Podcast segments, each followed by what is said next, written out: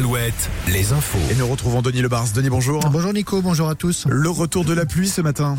Oui, ce 29 février, dernier jour de l'hiver météorologique, est un parfait résumé de la tendance lourde de ces trois derniers mois. Un ciel souvent gris, de la pluie et des températures maxi légèrement supérieures au normal de saison. 12 degrés maxi à Angers cet après-midi, 13 à Niort, 14 à Bordeaux.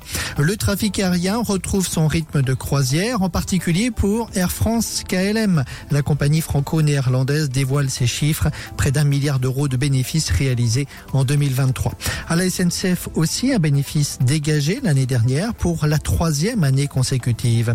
Enfin, l'économie toujours avec les difficultés du marché de l'immobilier. Les prix dans l'ancien ont chuté de 4% fin 2023. L'IVG à la une de tous les journaux ce matin. Le Sénat a finalement dit oui au texte proposé, le texte sur l'inscription de l'IVG dans la Constitution. Les deux chambres, Sénat et Assemblée nationale, se réuniront donc lundi en congrès à Versailles pour finaliser la procédure législative. Le mouvement MeToo, les plaintes s'accumulent contre Gérard Miller, mais aussi contre Patrick Poivre d'Arvor. Trois nouvelles plaintes pour viol et agression sexuelle ont été déposées contre l'ancien présentateur du 20h de TF1.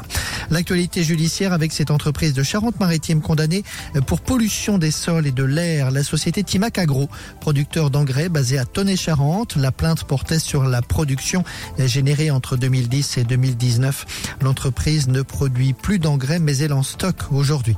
La solidarité avec l'Ukraine dans le Maine-et-Loire, nouvelle opération de l'association Anjou Vive Ukraine. Trois véhicules vont quitter Beaupro pour l'Europe de l'Est aujourd'hui. À bord de ces véhicules, du matériel médical essentiellement.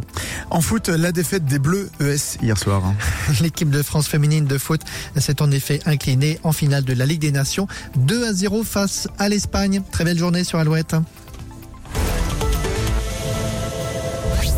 Le matin Alouette. 6h, 10h.